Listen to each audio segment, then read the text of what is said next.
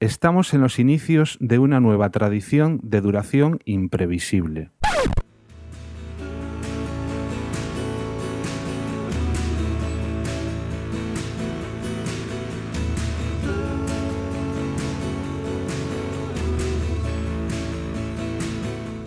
El amor será yo, arquitectura. Episodio 2.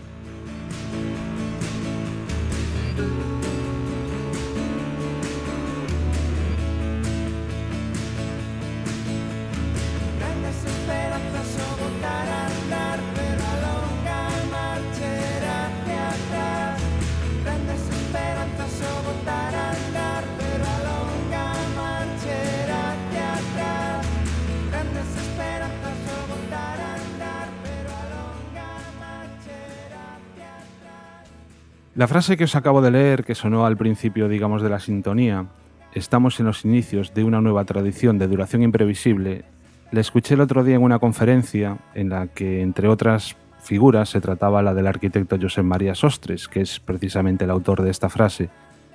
Y me apetecía empezar este episodio de El amor será yo arquitectura con ella, porque de alguna manera, y aunque en origen a lo que se estaba refiriendo era la arquitectura moderna, me da la sensación de que también podría ser aplicable un poco al podcasting. Estamos en el inicio de lo que puede ser una nueva tradición de duración imprevisible. Y aunque suene también un poco presuntuoso, pues de lo que es este podcast, del amor será yo arquitectura. Porque bueno, quién sabe de, de qué acabaremos hablando, porque aunque el primer episodio, digamos que este ya es el segundo episodio, el primer episodio ya, ya está, ya lo podéis escuchar iba sobre la historia de Madrid, era por tanto un tanto especial y no es lo que hemos pensado para el resto de episodios en las que ya no solo estaré yo hablando, sino que estaré con más gente. Hoy, por ejemplo, estoy con Luis Santalla y con Alberto Fortes, que hacía un montón de tiempo ya que no compartíamos micrófono, tenemos una experiencia previa en un podcast que grabábamos hace años para WikiEtsac. Y bueno, no sé, ¿qué tal? Bien, bien, la verdad con muchas ganas aquí de empezar este nuevo proyecto y y aportar un poco una nueva visión de la arquitectura, que no sea solo eh, técnica y académica, sino que pueda ser para, para, todos los públicos. Pues yo encantado, ya primero agradecerte pues, que cuentes con, conmigo, con nosotros para, para participar y encantados de seguir con este proyecto. El agradecido en todo caso debo ser yo. Nos falta Cristina, que en este episodio no, no ha podido participar pero bueno, seguro que ya en el segundo ya, ya la tenéis también aquí con, con todos vosotros. En el episodio de hoy vamos a tratar dos temas. Vamos a empezar hablando de arquitecturas colectivas, porque en el septiembre pasado, todos los años hay una reunión de eh, grupos y asociaciones, estudios de arquitectura relacionados con, con, el concepto de arquitecturas colectivas y el año pasado tuvimos la suerte de poderlo disfrutar aquí en Galicia, en Pontevedra, del 11 al 14 de septiembre. Y continuaremos, habrá una segunda parte de, en este episodio en el que hablaremos de marketing eh, para arquitectos con Luis Sánchez Blasco, probablemente también un arquitecto que se quede con nosotros en el resto de episodios. Un poquito de música y comenzamos.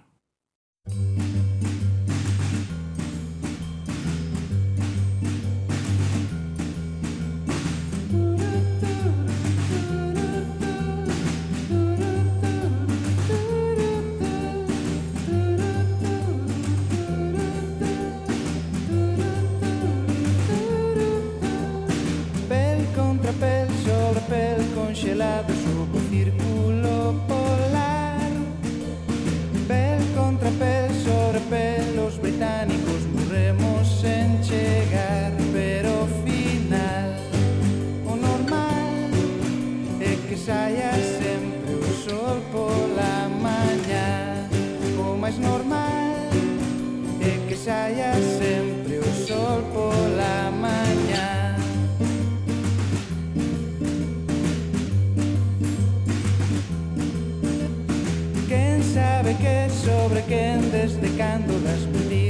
que contar.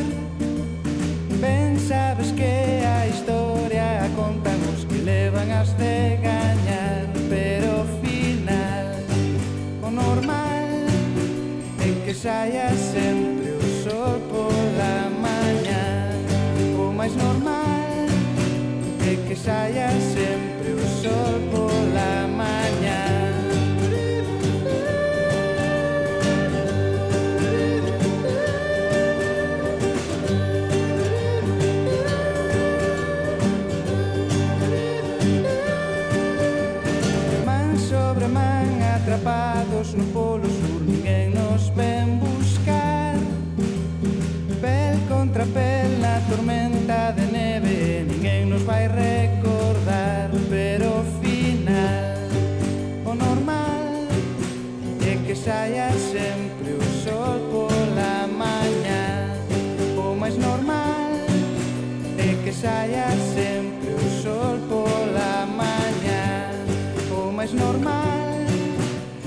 saia sempre o sol pola mañá. O máis normal é que saia o sol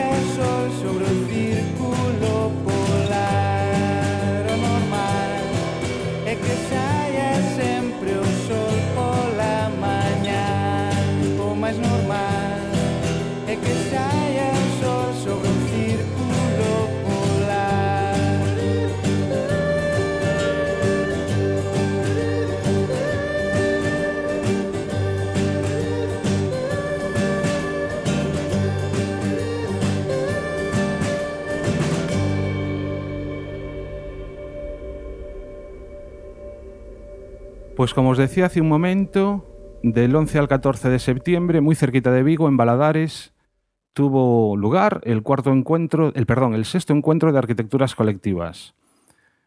Y precisamente una de la gente que ayudó a organizarlas está aquí, Luis. Cuéntanos un poco esto de los encuentros de arquitecturas colectivas. Sí, pues básicamente primero contar qué es arquitecturas colectivas. Básicamente es una, una red que está pues, materializada en, en una página web, arquitecturascolectivas.net, y donde se reúnen todas las herramientas que vamos generando eh, distintos grupos de gente, generalmente colectivos de arquitectura, pero cada vez más tiene, eh, tiene cabida gente de sociología, de economía, incluso tuvimos gente en estos últimos encuentros, gente del mundo del teatro y por ahí.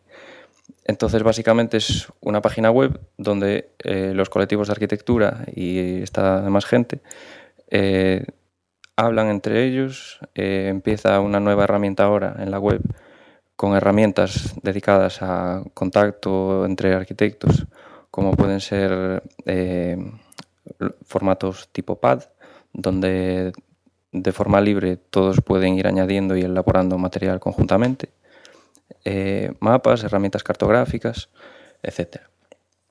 Eh, estos encuentros pues empezaron con Santiago Cirujeda a la cabeza, empezaron en Córdoba y esto fue en 2009. Eh, cada año pues se fueron intentando seguir más un, ritmo anual y hemos llegado a Galicia este año eh, después del último encuentro que hubo en, Sevilla. En Sevilla se decidió en la jornada de conclusiones que fuese en Galicia, un poco por, por extender la red a todo el territorio, a todo el territorio español y por las cualidades que tiene, que tiene Galicia, pues curiosidades que iremos comentando luego, eh, hicieron interesante que la gente viniese a Galicia. ¿Y qué tiene, o sea, porque ya simplemente el nombre de arquitecturas colectivas, pues parece que en principio va bastante orientado, pues a estudios, a grupos, asociaciones de arquitectos. Pero, ¿qué tiene de interés para que gente de otro, otros colectivos, como, puedes, como nos decías, de teatro, este tipo de cosas, se unan? ¿Qué les ofrece arquitecturas colectivas a ellos? Pues básicamente los temas que se hablan. Eh, eh, suele haber mesas de debate en todos los encuentros que hablan precisamente de las problemáticas del entorno en el que se desarrollan. Es decir, cuando se habló en Sevilla, pues se habló del tema de las corralas, de zonas comunales, de proyectos que estaban llevando a cabo vecinos y gente de fuera comenta sobre, sobre lo que le parece, sobre lo que ve.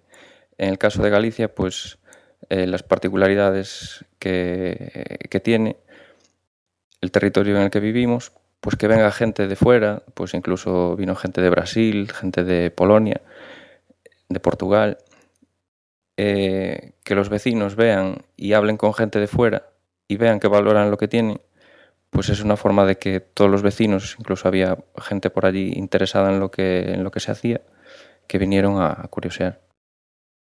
Yo creo que también estos encuentros están ayudando mucho a que la organización ciudadana, que está cada vez más en alza, sobre todo desde el 15M, pero ya anteriormente ya existían muchos movimientos sociales que se organizaban y demás, tengan también presencia. Es decir, no solo de arquitectura, sino también las redes ciudadanas que se establecen en las ciudades, también es una manera de relacionarse, expresarse, explicar un poco eh, su historia y ir evolucionando con los conocimientos de otros grupos que puedan ya tener aprendizajes más, más elaborados. ¿no?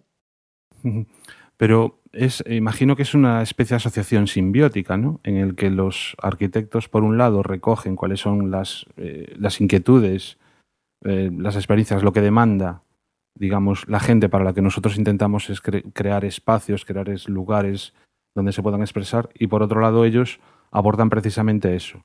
Después, a la hora de desarrollar ese tipo de proyectos es común la participación o digamos que son ya los arquitectos los que mm, cogen las riendas y un poco hacen mm, pues eso, en el momento de, crear un, una sala, una zona de exposición, los escucháis eh, y después proyectáis o de alguna forma ellos quedan incorporados al proceso proyectivo, al proceso de incluso construcción de los espacios? Yo, creo que es ya algo más común. Es decir, no es algo que sea ya a la vez unipersonal enfocado en el arquitecto, en el grupo de arquitectos, sino que ya es como la sociedad organizada. Es decir, los, arquitectos forman parte de estos grupos y aportan su, visión, pero como ellos habrá un sociólogo que aporte la suya, un ciudadano que conozca mucho sobre temas de inmigración o sobre otros temas que aporte su visión y al final el conocimiento ya es mucho más amplio, no es de una persona sola sobre un campo,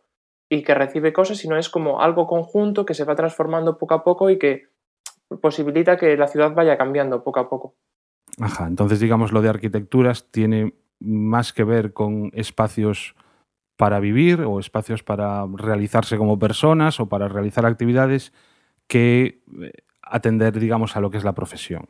Sí, incluso también como red. Al final se puede asociar la idea de arquitectura, como usan los informáticos, la idea de red, de colectivos, de gente que está más o menos interesada y moviéndose y aportando cosas, pues con esa idea, no solo de la profesión, que también, pero también con, como idea de red, de, gente activa y, y, participando.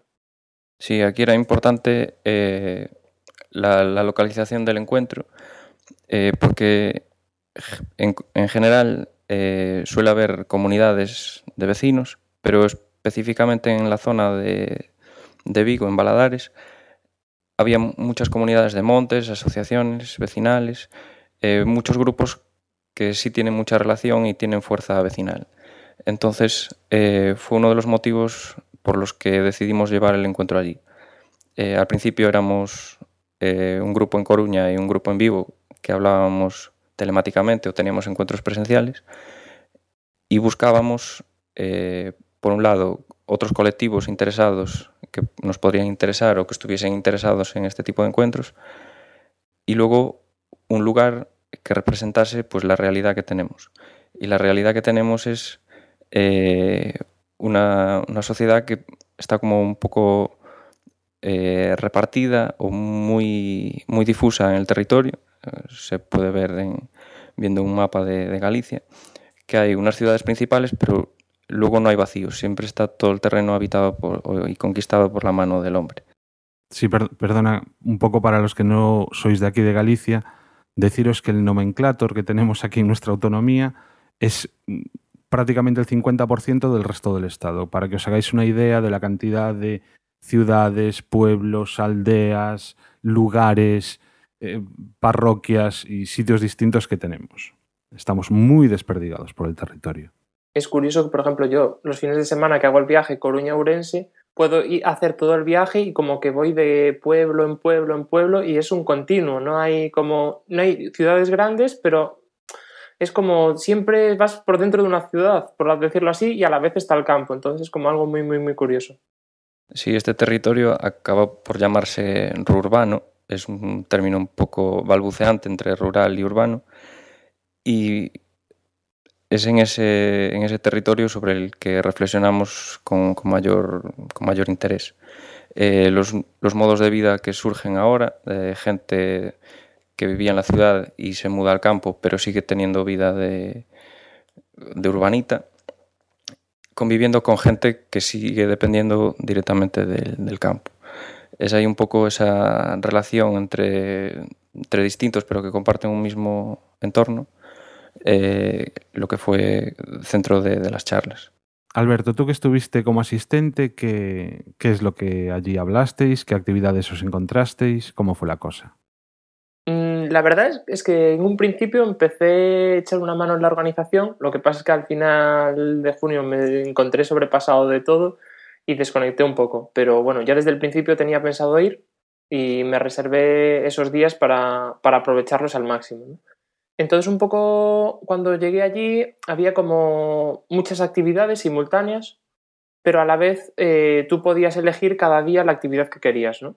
Había por las mañanas tres, tres mesas diferentes de trabajo con eh, mesas redondas, visitas y debates que iban asociadas. Una de ellas a la recuperación del espacio eh, industrial que está en la actualidad abandonado en las ciudades, es decir, se incorporaban visiones de gente de fuera de Galicia, como puede ser el campo de la cebada o Camp Batlló, y a la vez eh, se, reflexionaba sobre los espacios más o menos próximos a, a Baladares, como pueden ser eh, la panificadora en Vigo o, la ballenera de, de Cangas de, de, Masón.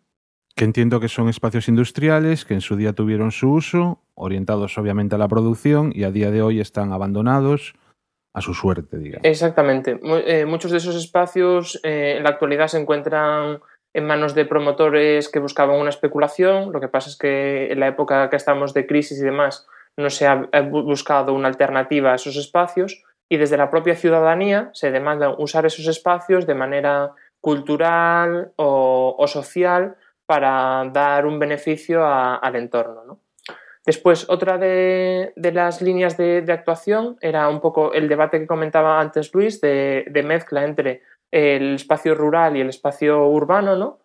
Es esta cosa que hay aquí en Galicia de que eh, hay como siete ciudades grandes, más o menos grandes, no comparada como el resto de España, pero de una cierta entidad, y después un espacio de un continuo de construcciones en el exterior que tienen otras posibilidades, ¿no? Entonces, un poco cuál es la relación entre esos dos espacios y cómo se puede vivir en el medio de los dos. Y una tercera línea que es la búsqueda de alternativas de vivir fuera de la ciudad, es decir, buscar eh, una alternativa de eh, no de la ciudad, sino huir un poco del centro de la ciudad, los problemas que tiene la ciudad de transporte y demás, y buscar como un espacio donde que sea todo mucho más relajado y mucho más idóneo ¿no? para, para vivir. Y después por las tardes había como una serie de conferencias y actividades que complementaban un poco a, las de, de, la mañana. ¿no? También había, una serie, había dos talleres, uno para recuperar un antiguo hórreo de, del lugar donde estábamos trabajando, que después supongo que hablaremos exactamente cuál era el, el ente donde nos, nos organizábamos. Y también pues, eh, organizar una pequeña obra teatral, bueno, casi con, con muñecos, eh, reflexionando sobre la ciudad. Sí, la, la, temática del encuentro acabó por ser un poco una conjunción de todos los de todos los ítems que habían ido saliendo, del procomún, de autogestión, y el, el término concreto que utilizamos al final fue el, el buen vivir, eh, relacionado con el opuesto al vivir bien, eh, que es un modelo un poco más, más desarrollista. Uh -huh. Y todas esas actividades las realizasteis en un único punto, allí en Baladares. ¿Tuvisteis que montar algún tipo de infraestructura para que la gente se quedase, no sé, allá a dormir, a comer? ¿Cómo, cómo fue esto? La infraestructura así un poco, ¿cómo, cómo la montasteis? Sí, el, el espacio de Alga, que aún no lo hemos mencionado, es un espacio que fue cedido para actividades creativas y, y ya desde hace unos años tiene unos, unos contenedores cedidos por la red de arquitecturas colectivas donde montamos el punto de información y teníamos también la, la zona de cocina, etc.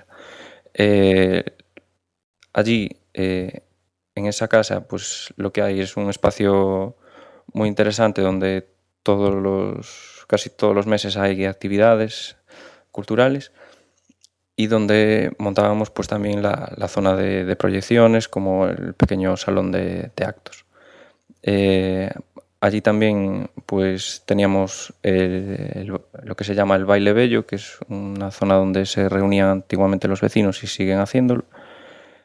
Y, y, estaba como distribuido en tres puntos dentro de, de, lo que es Baladares.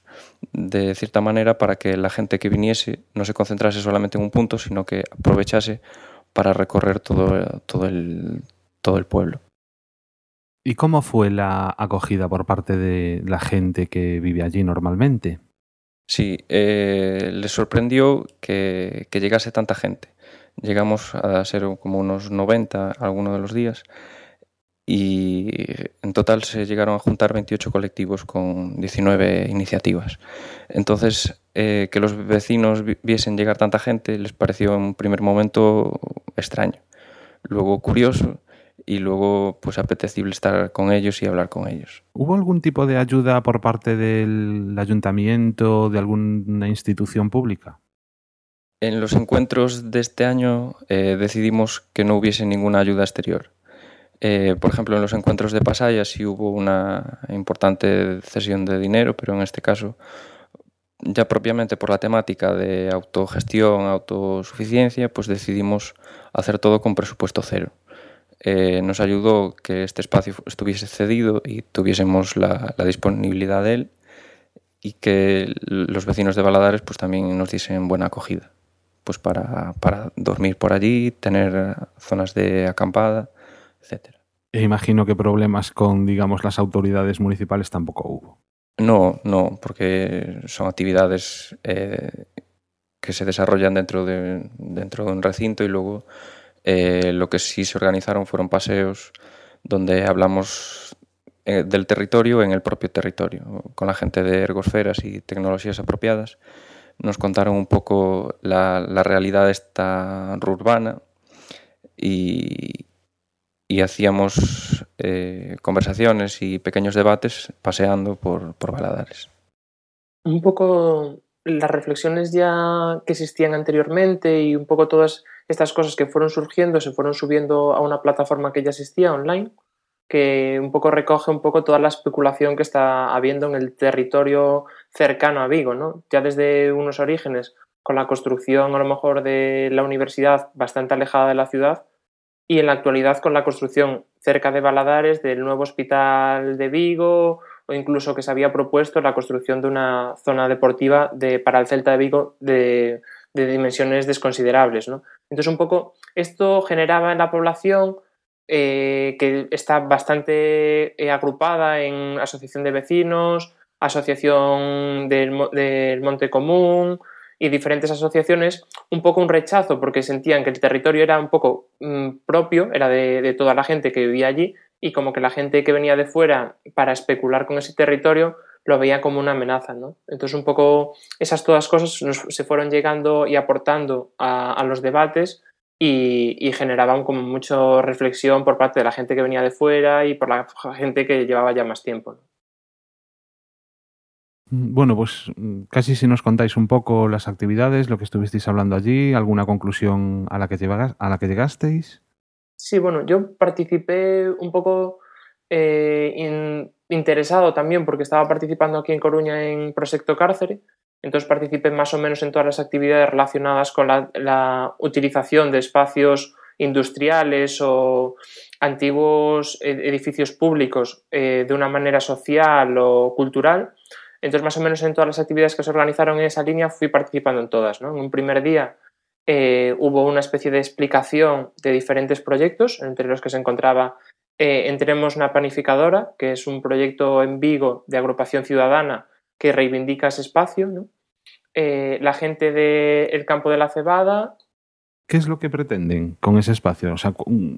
¿Se reivindica de qué manera o cuál es el propósito de esa reivindicación? El espacio de la planificadora es un gran edificio industrial que se encuentra en el centro centro de Vigo, justo al lado del ayuntamiento, y desde hace 20 años, 30, se encuentra abandonado. Entonces, en un proceso más o menos especulativo, el edificio ha pasado de diversos promotores que lo que interesados estaban en demoler el edificio y construir una serie de bloques de viviendas. Entonces, un poco eh, el movimiento de Entremos la Panificadora y Tan Collective, que también están participando un poco en la misma reivindicación, es poder utilizar ese edificio, sin demolerlo, como una especie de, baúl donde recoger un poco todas las iniciativas sociales y culturales de, la zona.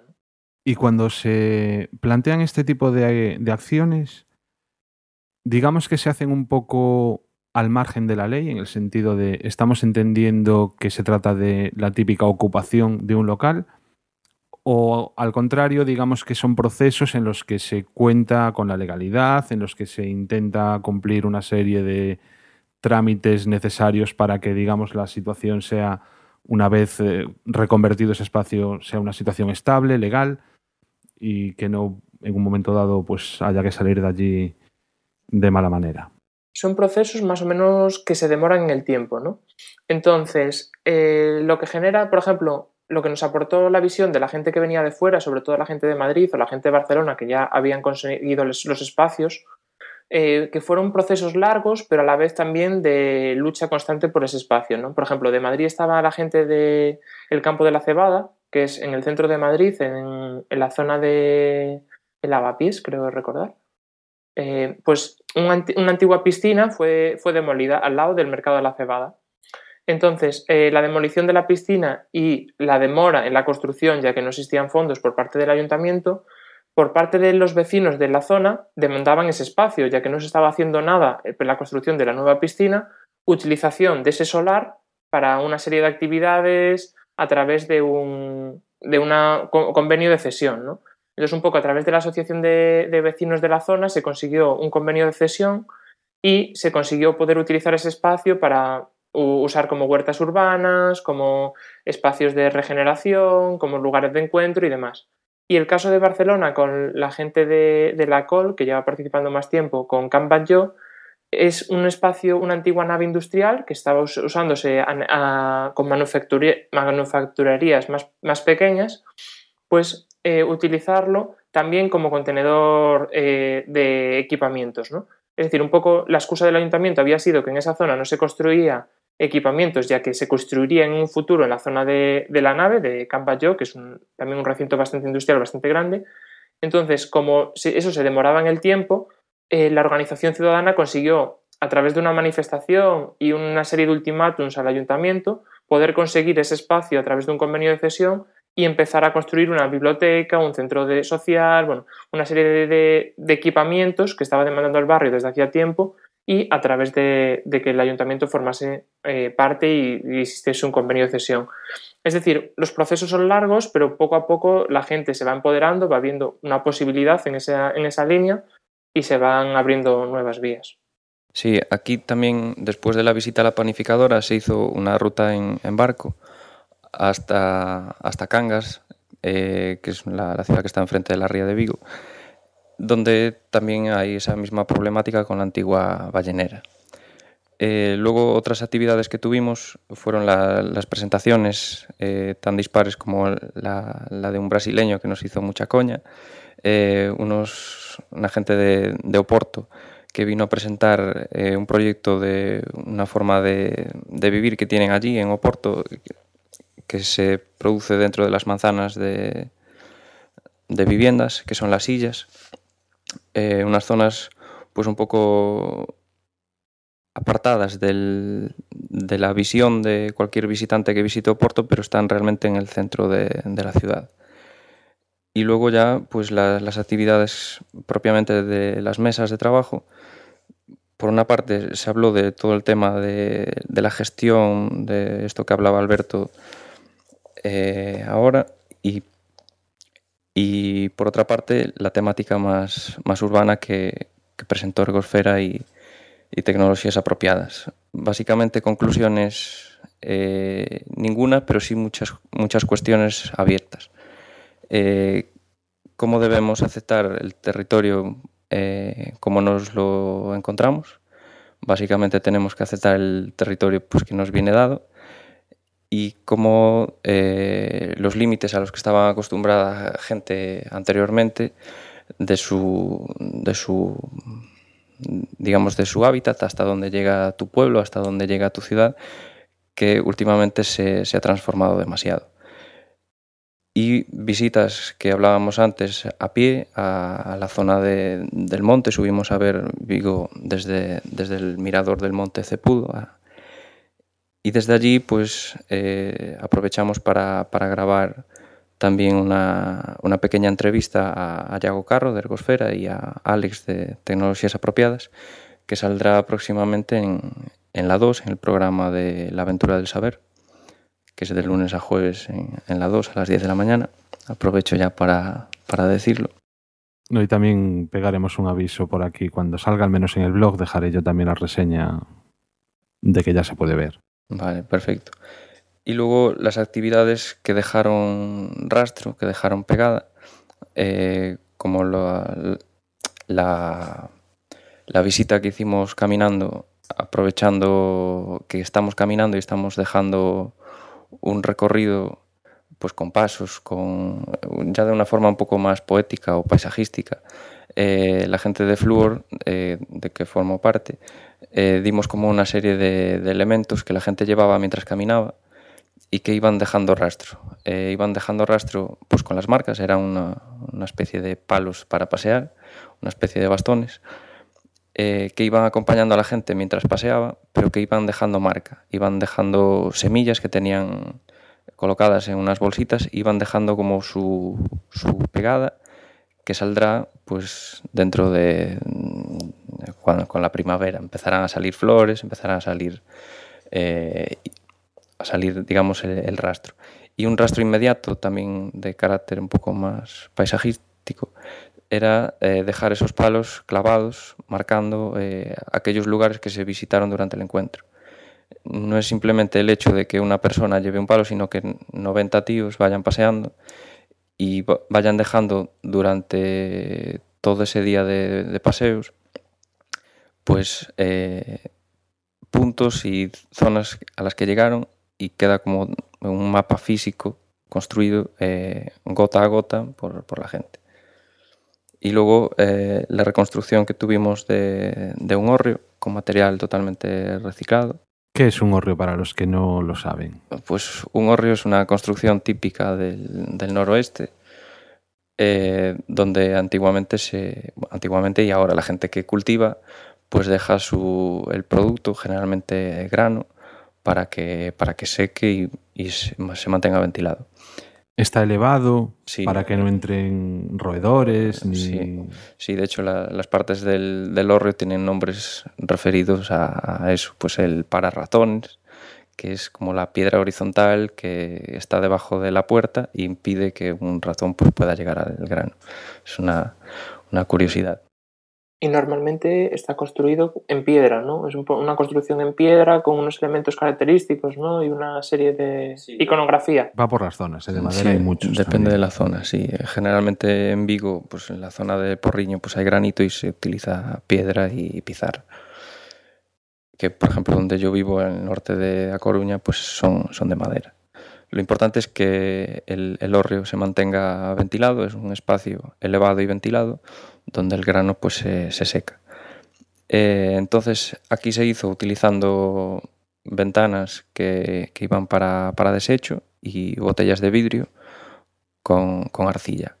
Eh, tuvimos a la gente de Hábitat Social y Marta, una chica que trabaja con ellos, eh, que están interesados específicamente en la construcción o la utilización de barro y elementos de argamasas con tierra y que dieron forma al, al nuevo hórreo que, que, tiene la casa en, en Baladares. ¿Y se sabe ya dónde va a ser la siguiente reunión, la del año que viene? Sí, la, la gente de, de, la COL y, y, demás colectivos que venían de, de Cataluña, pues decidieron presentar su, su candidatura y fue, fue aprobada. Eh, normalmente se tiende a alejar un poco de Madrid. Espero que los colectivos de Madrid reivindiquen un poco la, la centralidad, porque de momento no hubo ningún encuentro de arquitecturas colectivas realizado en, en Madrid. ¿Y aconsejarías a alguien que no tenga nada que ver, en teoría, con, con la arquitectura que asistiese a uno de estos encuentros? Pues claro, ¿A qué tipo, o sea, te cambio la pregunta mejor, ¿a qué tipo de público va dirigida la convocatoria? Pues el público es cualquiera que se preocupe por su, por su entorno. Eh, porque no se habla simplemente de arquitectura ni de sociología, sino que se habla del espacio donde vives. Y el espacio donde vives, pues entiendo que le, le puede interesar a, a cualquiera. Muy bien, pues tenemos ya casi que ir acabando. No sé, Alberto, si quieres añadir alguna cosa. No, solo, es decir, si a toda la gente de Cataluña o así para el año que viene, si está interesado sobre todo participando en movimientos sociales o está participando en, o reflexionando sobre la ciudad, los invitaría a participar incluso en la organización, porque yo creo que al final todos los puntos de vista al final son, o suman, no, no restan. Entonces, todas las cosas que se vayan añadiendo, muchísimo mejor, sobre todo para que sea más amplio y que sea más versátil. Muy bien, de todas maneras, Luis, entiendo que si alguien quiere participar ya de lo que es este tipo de, de experiencia, dirigiéndose a arquitecturas colectivas, ¿no? A la web, allí puede encontrar. Sí, claro, en la web ahora mismo se está reelaborando, pero tiene contacto y, y la gente de, de, Barcelona seguramente que esté interesada en, en, recibir propuestas e iniciativas. Seguramente a partir del, del año que viene pues veamos ya publicidad o anuncios o la convocatoria abierta a participar o a visitar los encuentros. Sí, bueno, pero yo me refería no tanto ya a la gente para la convocatoria del año que viene, sino si alguien se quiere informar sobre este tipo de actividades, inst eh, instrumentos que hayáis desarrollado para poder pues, eh, ir elaborando esta serie de propuestas, imagino que en la web tendrán información. Sí sean de Sevilla, de Madrid, de sí, sí, sí. Badajoz o de donde tanto, sea. Tanto en la web general de arquitecturas colectivas como en el subdominio que, que está abierto y se mantendrá abierto de lo que pasó en Galicia, pueden ver eh, resúmenes de los encuentros, los vídeos grabados y toda la información que salió ahora se está subiendo a modo de conclusiones. Un poco, es decir, la propia web de arquitecturas colectivas tiene una, un apartado que es para eh, incorporar a toda la gente que esté interesada, tanto grupos ya existentes o personas. Entonces existen como diferentes grupos de trabajo y con la nueva web que se está terminando a través de una campaña de crowdfunding que se ha financiado, pues también incorporará todas esas metodologías y todo ese interés de la gente que pueda demostrar sobre algún tema y poder seguir trabajando, aunque no pertenezcan al mismo espacio, es decir, a través de reuniones vía Skype o Hangouts o de, o de diferentes formas, pues poder trabajar sobre un tema. Y si alguien que nos está escuchando tiene en mente algún, alguna acción que se pudiese llevar a cabo en el sitio donde vive o es consciente de algún lugar eh, susceptible de pasar a por común, todo este tipo de cosas, si se dirige a arquitecturas colectivas, ¿desde allí lo dirigirán algún grupo que esté cerca o algo así? Sí, sí, yo creo que al final arquitecturas colectivas como eh, aglutina a tanta gente diversa, lo bueno es que cualquier idea que tengas o búsqueda de algún interés, eh, tú eh, llegando allí te pueden redirigir a gente que más o menos ha hecho algo parecido o que te puede orientar un poco sobre la metodología o cómo se ha realizado. Sí, la, la base de la red es un poco dar visibilidad a gente que tiene eh, mucho que ver contigo, aunque en un principio no, no, lo supieses. Dar a ver y organizar a distintos colectivos que están trabajando en un mismo, en un mismo ámbito y no se conocían. Yo creo que eso es muy importante a la hora de, si yo estoy trabajando en, pues imagínate, en, recuperación de, espacios sin uso, pues poder ver cuánta gente en España está en España o en el resto de, del mundo pero en, concretamente en España, que están haciendo cosas que tienen que ver con lo que quiero hacer yo. En este sentido, ya casi un poco enlazando con, con el capítulo que vamos a tratar a, posteriori, ¿hasta qué punto se podría haber desarrollado todo este entorno de arquitecturas colectivas de no ser por Internet, por lo que son las nuevas tecnologías 2.0? Pues sería un poco más complicado. Todo está basado en, en la red, pero entendiendo la red tal como funciona ahora Internet, por carta o por teléfono sería un poco más coñazo. Sobre todo porque todos los grupos que participan dentro de la red son grupos diversos y de, lugares muy, muy, muy distantes. Incluso hay intereses desde el otro lado de, del charco. Entonces es mucho más, más fácil con la red, con las herramientas que hay hoy en día, que una manera anterior. Entonces la red yo creo que al final es casi imprescindible. Muy bien, bueno, pues a mí personalmente me resulta súper interesante todo, todo este mundillo de las arquitecturas colectivas y todo lo que representan y sobre todo el poder que mm, de alguna manera reparten sobre la sociedad, el protagonismo que le dan, eh, de forma que sean las propias iniciativas ciudadanas las que se puedan desarrollar. Y estoy convencido de que seguro que más de una vez vendremos sobre este tema y lo trataremos en algún aspecto que nos interese en un momento dado. Bueno, no sé, ¿qué tal esta primera experiencia en el podcast? Bien, yo creo que al final hemos contado todo lo que teníamos así en la cabeza, todo lo que nos ha surgido de, de las jornadas y yo creo que esperemos que, que, os guste. Pues yo encantado, un poco nervioso, supongo que ya lo habéis notado durante la grabación y, y eh, encantado y con ganas de seguir con más.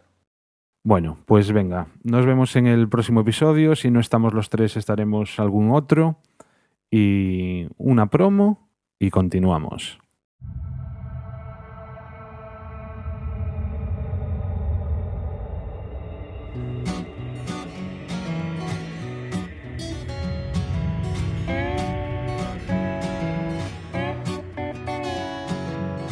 ¿Sabías que existe una asociación donde damos voz a los podcasts?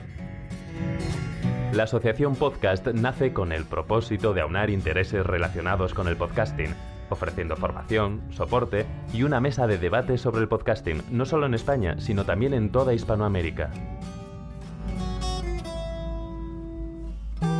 Entre nuestros proyectos destacan nuestro libro colaborativo, la organización de diferentes eventos relacionados con el podcasting como las jornadas de podcasting, los premios de la Asociación Podcast y Radio Podcastellano.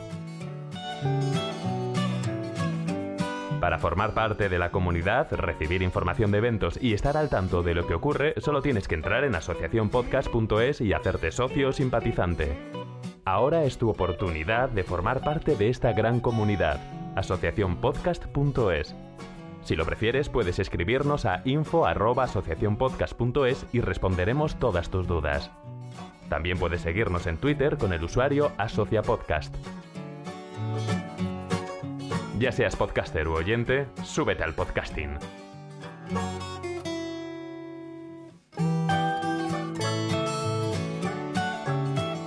Gracias, de nada. Súbete al podcasting.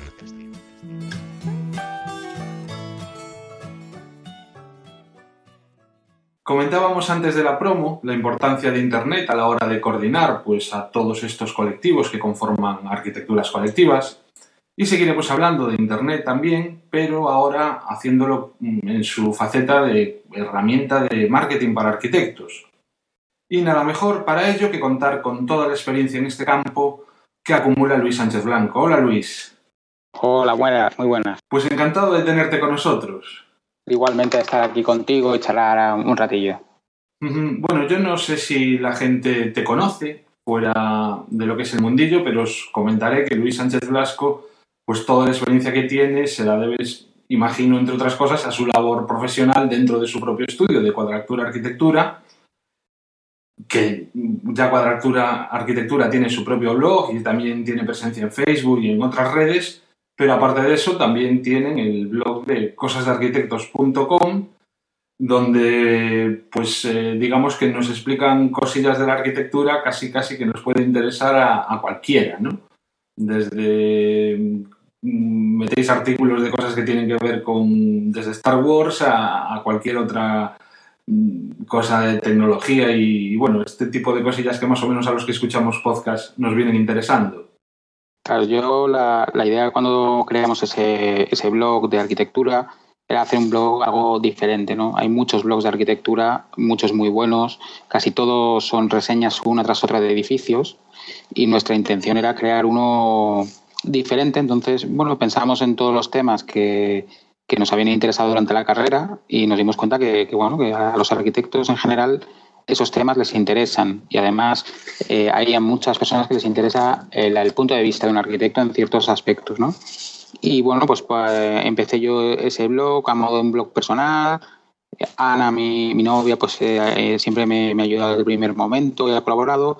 Y luego poco a poco fuimos incorporando esa experiencia a, al blog de cuadratura. Eh, este, el blog de cosas de arquitectos ha ido creciendo y a día de hoy pues lo estamos dando un cambio bastante radical que se va a notar mucho en 2014 porque lo vamos casi a convertir ya en una revista digital de arquitectura, porque es nuestra, nuestra idea ahora mismo.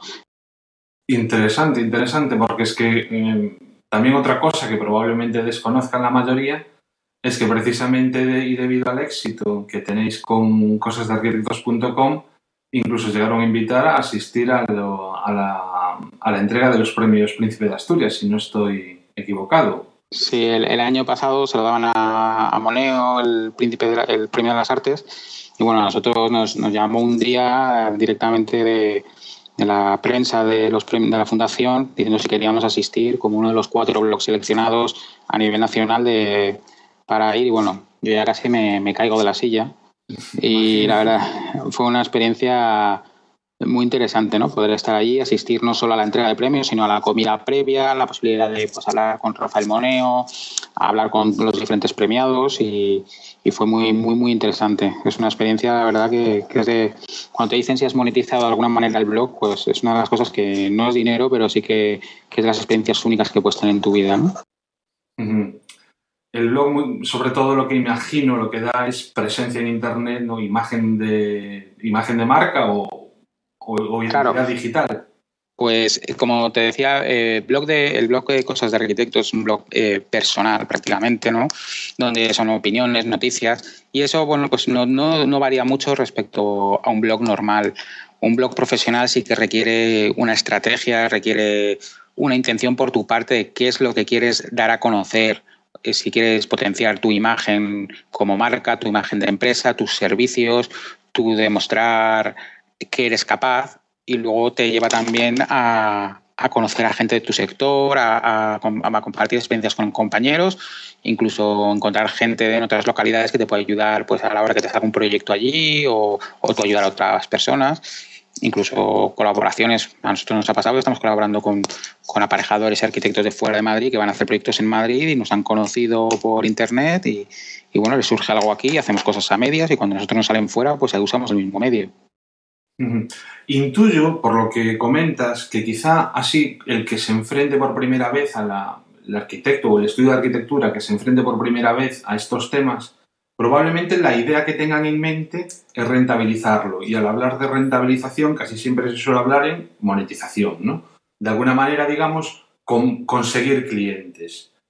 Eh, Efectivamente. Esta es, esta es la primera intención, pero ¿realmente es así como se debe enfocar el tema? Mm, personalmente, ni, Tomás ni yo no pensamos que eso sea lo principal. O sea, si tú preguntas eh, Cosas de Arquitectos actualmente tiene 127.000 seguidores en Facebook. ¿De cuántos encargos nos han, nos han caído por Facebook? Y te diré que ninguno. Pero sí que te ha dado a que gente te conozca, sepa quién eres, te llamen para ir a una charla, te llamen para ir a un evento, eh, vas a otro sitio donde conoces a más gente. Eh, o sea que no, no es. Eh, la, la, manera de monetizarlo es, es más difícil que en otros sectores en los que por ejemplo, puedes decir, tengo mil impresiones y cada mil impresiones me cae un presupuesto, pero sí que es una imagen que da confianza, que ayuda al, ayuda al cliente a decidir entre hacerlo contigo o hacerlo con otra persona. Nosotros, por ejemplo, con el blog sí que muchos clientes nos han dicho, oye, eh, me ha ayudado a decidirme un montón el artículo que hicisteis sobre cómo decorar tu cocina. O me ha gustado mucho el de cómo iluminar eh, tu vivienda. Esos consejos siempre vienen bien, se dan cuenta que se es capaz de abrir eso al público y compartirlo sin ningún miedo, pues claro, es que eres una persona que eres capaz de hacerlo, si eres capaz de escribirlo, contarlo y encima no te da miedo a demostrarlo, ¿no?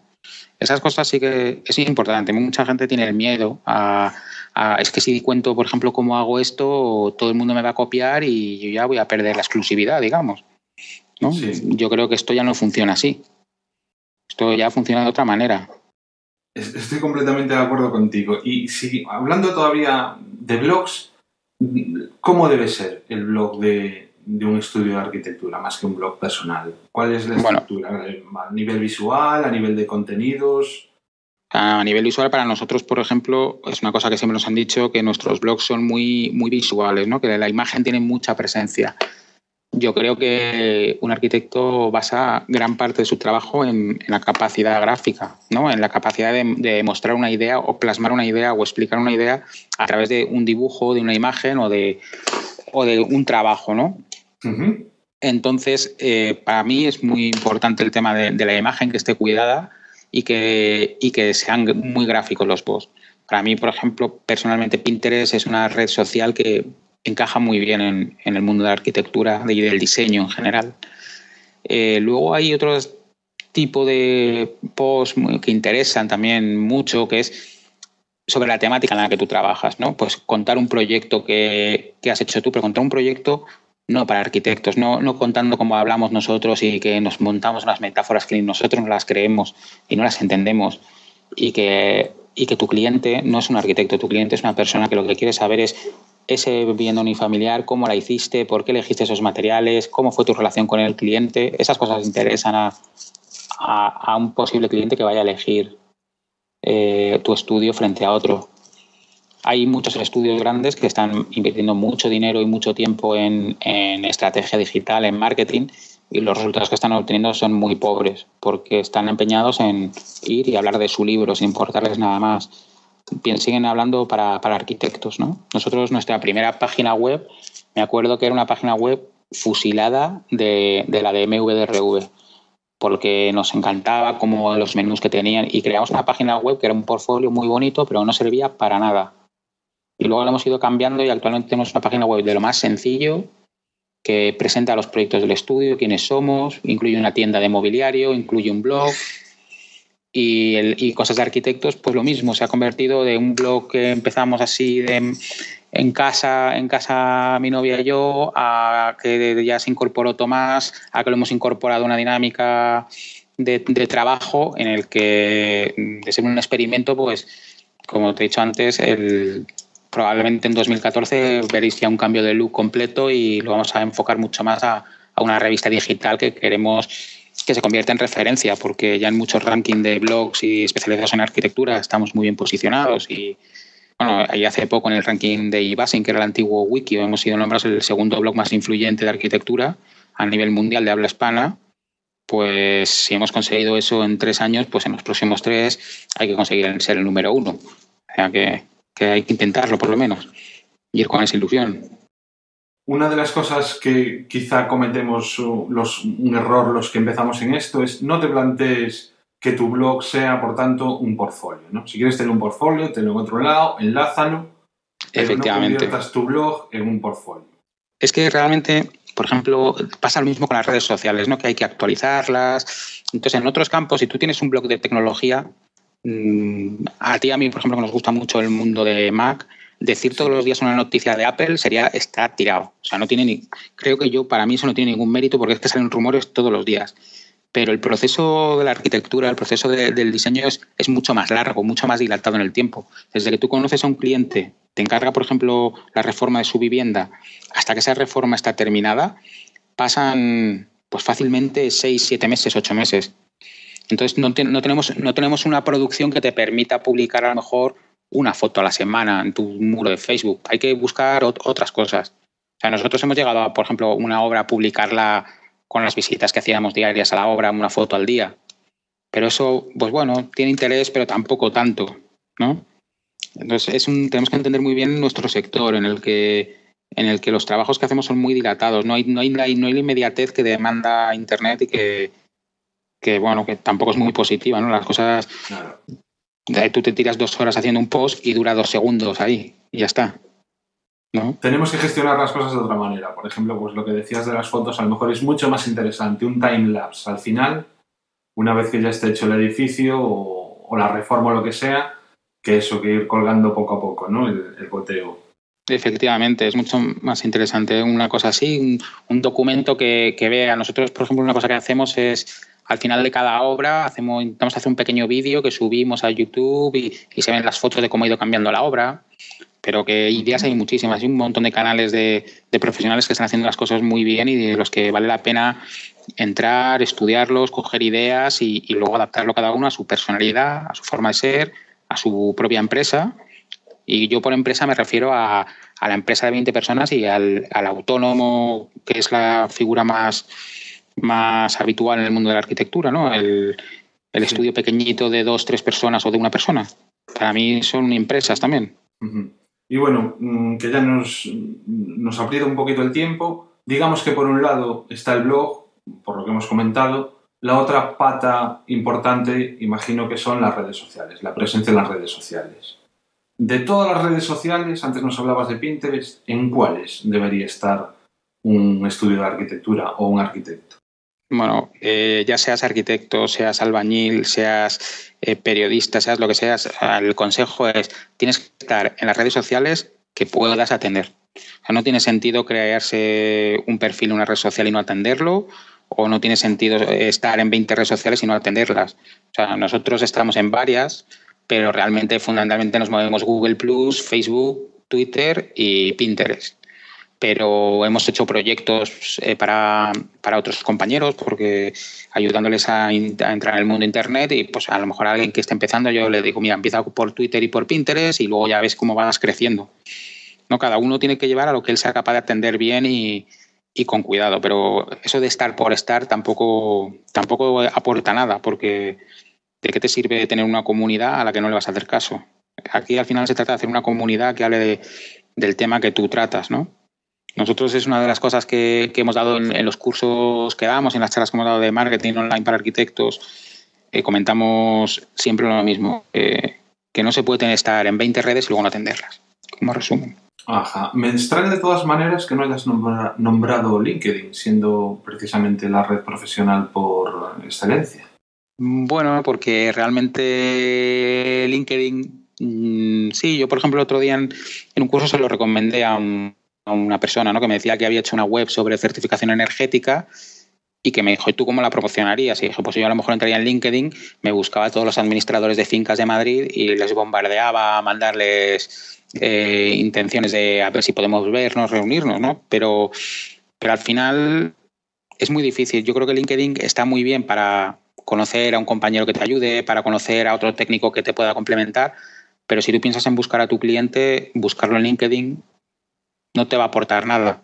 Yo, creo que no, te aporta nada, salvo, por ejemplo, nosotros ahora con, con, el nuevo proyecto que estamos haciendo para el año que viene de, de una agencia de marketing dedicada a pymes y especializada en el sector de la construcción, sí que usaremos eh, LinkedIn para buscar eh, pequeñas empresas a las que podamos intentar ofrecerles servicios, pero porque LinkedIn te va, te va a permitir buscar, buscar en, en sectores y, y, a personas concretas, pero a lo mejor eh, Twitter o, Pinterest o Facebook te permite llegar a un amplio abanico mayor y encima eh, tener muy controlada tu audiencia, eh, muy segmentada por edad, muy segmentada por, país, por, idioma, por intereses. Entonces es más fácil llegar a lo mejor a tu cliente final. O sea, depende un poco puedes ser arquitecto, pero no te tienes por qué dedicar a, diseñar casas exclusivamente. Puedes hacer más cosas. Entonces depende. O sea, yo por eso LinkedIn no lo veo tan, tan útil en la mayoría de los casos. En este caso, o sea, digamos que, por lo que entiendo de lo que dices, es que LinkedIn está bien, pero con otros objetivos que pueden ser la, la mayoría de las veces distintos al que puede tener un estudio de arquitectura. Quizás sea más interesante a nivel personal, a nivel de conseguir determinadas relaciones laborales un poco no tan públicas como pueden ser el resto de redes sociales, ¿no? Efectivamente, o sea, a través de LinkedIn es fácil pues recuperar el contacto con una persona con la que has trabajado y que le has perdido la pista, eh, conseguir que, al, que, que, alguien te presente a una persona que tienes interés en conocer por mantener una reunión, pero relaciones, para un posible... Relaciones de tú a tú y no tanto abiertas, claro, ¿no? Claro, eh, puedes buscar en LinkedIn por un colectivo, ¿no? Si a ti te interesa mm, el colectivo de los administradores de fincas, pues eh, puedes filtrar por administradores de fincas y entonces ya ahí te los centras en un administrador de fincas en Madrid y ya tienes una manera a lo mejor de entrarles de, de una manera más, más personalizada y mucho menos invasiva que liarte aquí a mandar email marketing a lo bestia. ¿no? Pero si tú piensas en que lo- realmente lo que tienes que buscar es tu cliente, dónde está, cómo puedes contactar con él. Muy bien. Y la mejor manera de contactar con él al final es aparecer en Google bien y, y por las palabras idóneas y para eso el blog siempre ayuda, las redes sociales ayudan y una presencia correcta en Internet es muy importante. Pues muchas gracias, Luis. Eh, no, no tenemos tiempo ya para más, pero bueno, seguro que estos temas seguiremos tratándolos eh, de aquí en adelante. Cuento contigo como colaborador habitual del podcast de ahora en adelante. Vale, pues yo ya sabes, ya te lo dije en las JPod cuando nos vimos y cuando, bueno, antes habíamos Sí. hablado por Twitter, que, que yo por mí en- encantado de, de participar y, y bueno, ya sea en temas de estos de Internet, ya sea en temas de arquitectura, ya sea en temas de tecnología relacionados con la arquitectura, que sabes que es una cosa que, que a mí me apasiona Sí, sí. y bueno, pues yo encantado de participar. Pues muchas gracias, Luis. Venga. Muy bien, Hasta la a ti. próxima. Hasta luego.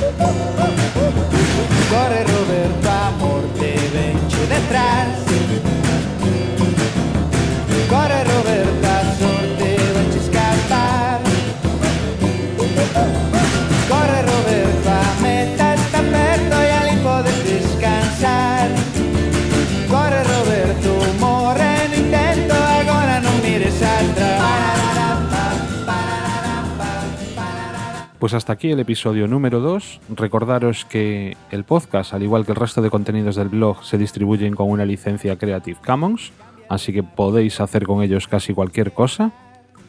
Que en amorserayo.es encontraréis la entrada correspondiente a este episodio, en la que estarán incluidos todos los enlaces que hemos ido nombrando, o al menos aquellos que, que consideramos de mayor interés que además de dejarnos un comentario en el blog, podéis dejar una valoración tanto en iTunes como en iVoox, que estaremos encantados de recibirla, que si queréis contactar con nosotros vía email, la dirección de correo es lamorserayo@gmail.com y que si nos queréis encontrar a través de Twitter, arroba lamorserayo para el podcast, arroba jordel, el mío personal, arroba fortesnovoa, el de Alberto, arroba sisobs46, el de Luis Santalla, y arroba lsblasco, el de Luis Sánchez Blasco.